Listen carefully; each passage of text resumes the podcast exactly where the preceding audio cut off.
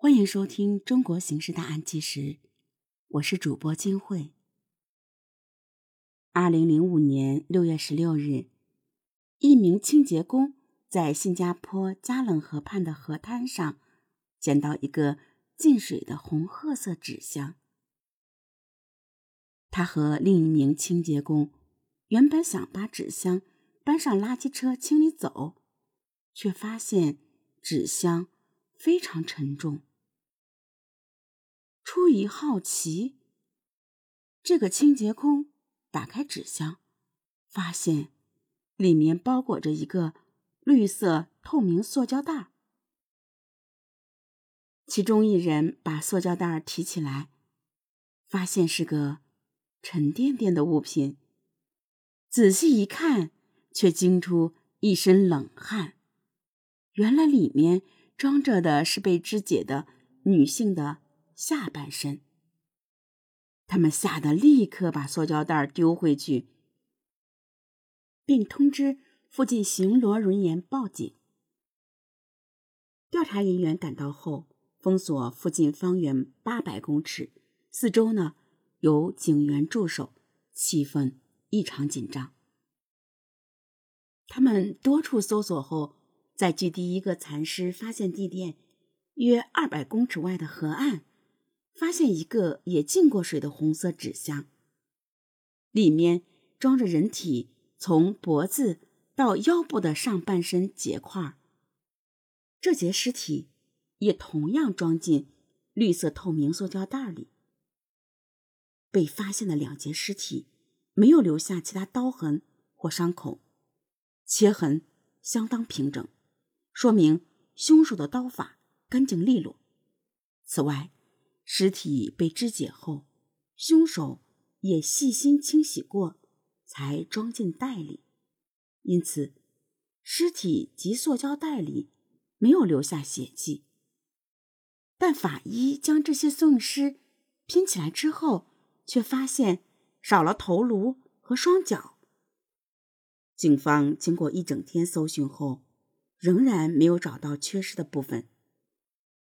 这样一起惨绝人寰的碎尸案，在新加坡一经媒体报道，又成功连续几个星期霸占了报纸头条，激起了广大民众的八卦心。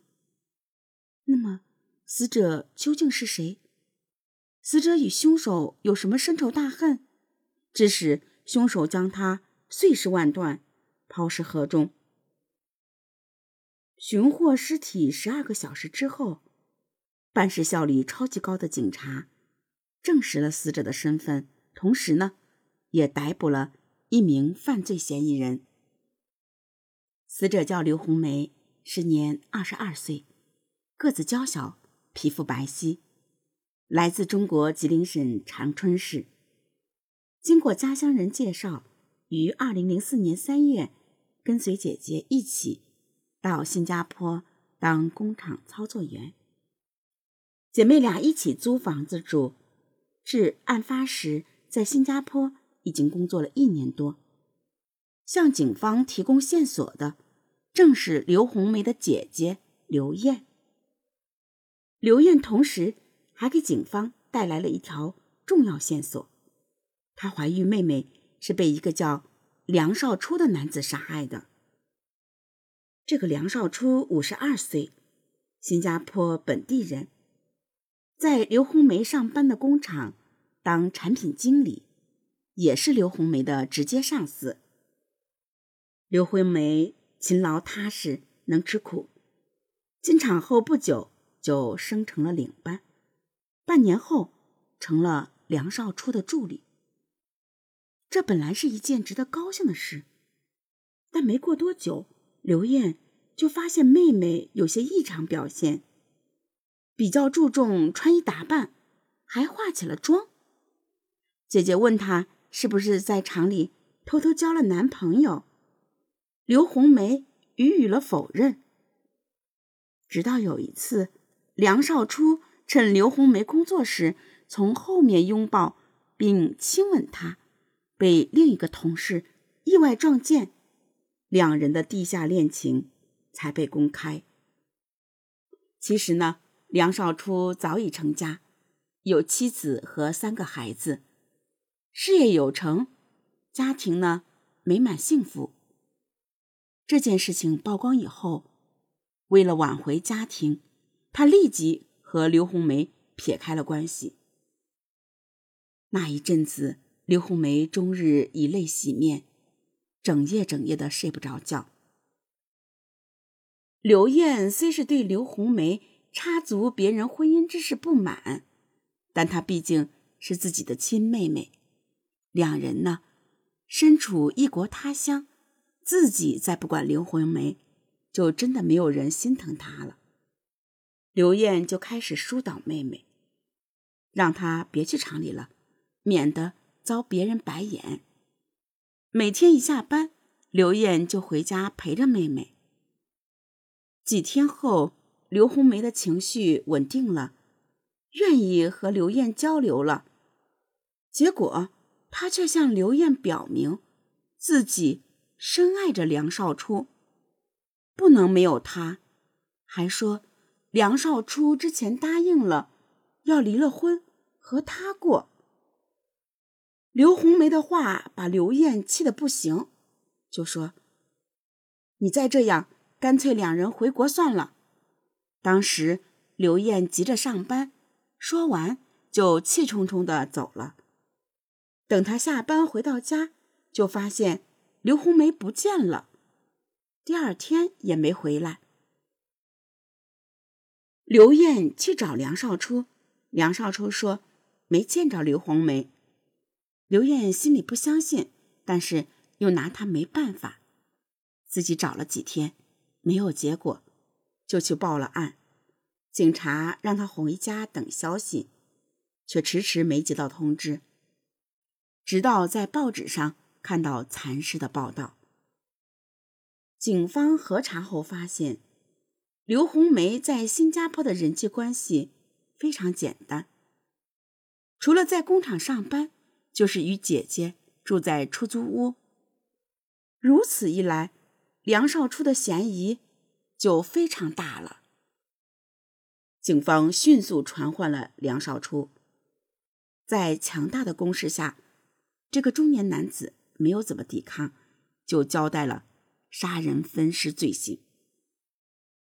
梁少初说：“他也是真心喜欢刘红梅，两人是有感情的。”那天，刘红梅去宿舍找他，说是离不开他。要和他过日子，他一时心动，就安慰说，他也离不开刘红梅，可是不知如何面对妻子和儿女。刘红梅就提议说，他俩一起殉情算了，那样就能永远在一起了。梁少初答应了这个提议，两人商量后决定。由力气大的梁少初先勒死刘红梅，他在上吊自尽。然而，等他杀死刘红梅后，看着他的尸体，梁少初失去了自杀的勇气。为了逃避处罚，梁少初在卫生间将刘红梅尸体分成了五块：双脚、下身、上身和头。分尸结束后，他又用塑料袋装好，或是骑车，或是搭公交车。先把刘红梅的衣服、鞋子、头和双脚分开丢进垃圾桶，接着到河边丢弃上半身和下半身，也就是警方找到的那两项。做完这些，梁少初按照正常作息时间去了工厂上班。在梁少初的供述下，为了凑全刘红梅的尸身，警方展开了进一步的搜查。由于案发已有一段时间，梁少初交代的那些丢弃垃圾地早已被清洁工清理过，所有垃圾全被运到了恶臭满天的垃圾焚化厂。几百号人戴着口罩、手套，穿上塑料靴。在数万吨垃圾中，小心翼翼地翻查了近二十个小时，总算找到了用报纸包裹的刘红梅的头颅。这一收获令警方大为振奋，继续搜索。然而，即便又用了三天时间，也没找到刘红梅的双腿。于是，警方推测她已经被焚烧了。在作案动机的交代上，梁少初一再强调是刘红梅先提出的殉情，也是两人共同决定由他勒死刘红梅再自杀。梁少初以此辩解称，他并无主观上的谋杀故意，只是帮刘红梅完成殉情的步骤，最后因自己胆小，才没把殉情进行到底。法官却认为刘红梅已死，案发时的情形全凭凶手一人陈述，不足为信。客观事实上的的确确是梁少初杀害了刘红梅。且残忍分尸弃之，因此判定梁少初杀人罪名成立，判处绞刑。对这一判决呢，梁少初不服，进行了上诉，结果上诉被驳回。二零零七年十一月三十日，梁少初被绞死。至于梁少初真正的作案动机，据民间八卦。凶杀案的起因是情杀。刘红梅在死前一直想要申请永久居住权，而梁少初和他原配恩爱，不会为了刘红梅离婚。刘红梅自知无望扶正，于是，在案发不久开始和另一个二十六岁的新加坡籍同事交往。也许是梁少初既不想和原配离婚，又不想。和刘红梅结束关系，于是，在争吵中对刘红梅痛下杀手。又或许梁少初筹谋已久，因此能够杀人分尸后冷静抛尸。案件尘埃落定后，刘红梅的尸体经拼凑装扮，在新加坡出殡，许多民众都自发前去送行。遗体火化后，骨灰。由她姐姐带回中国安葬，也算是魂归故里了。